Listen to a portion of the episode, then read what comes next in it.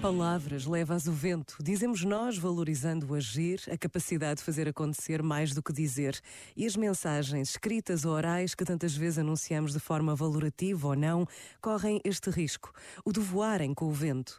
Mas quando a mensagem nos coloca na dimensão da presença de Deus, há sempre algo que nos ultrapassa, porque a consciência da presença de Deus é algo que se passa na intimidade do coração de cada um de nós.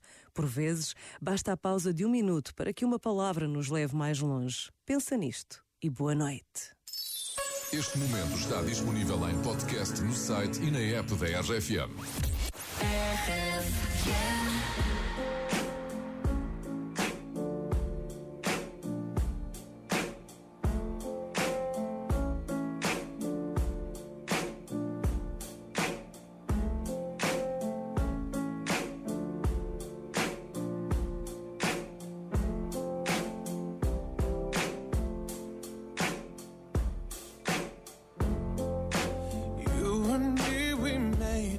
Vow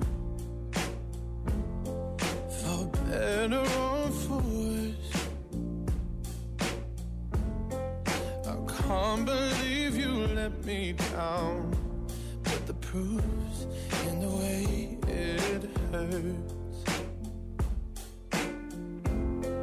For months on end I've had my doubts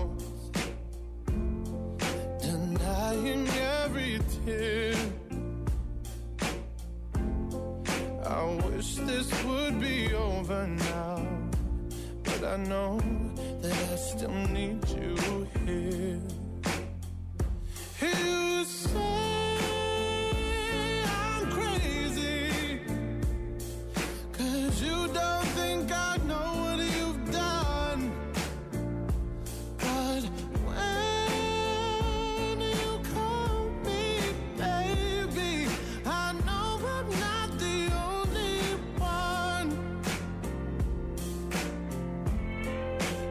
been so unfadable. Now, sadly, I know why.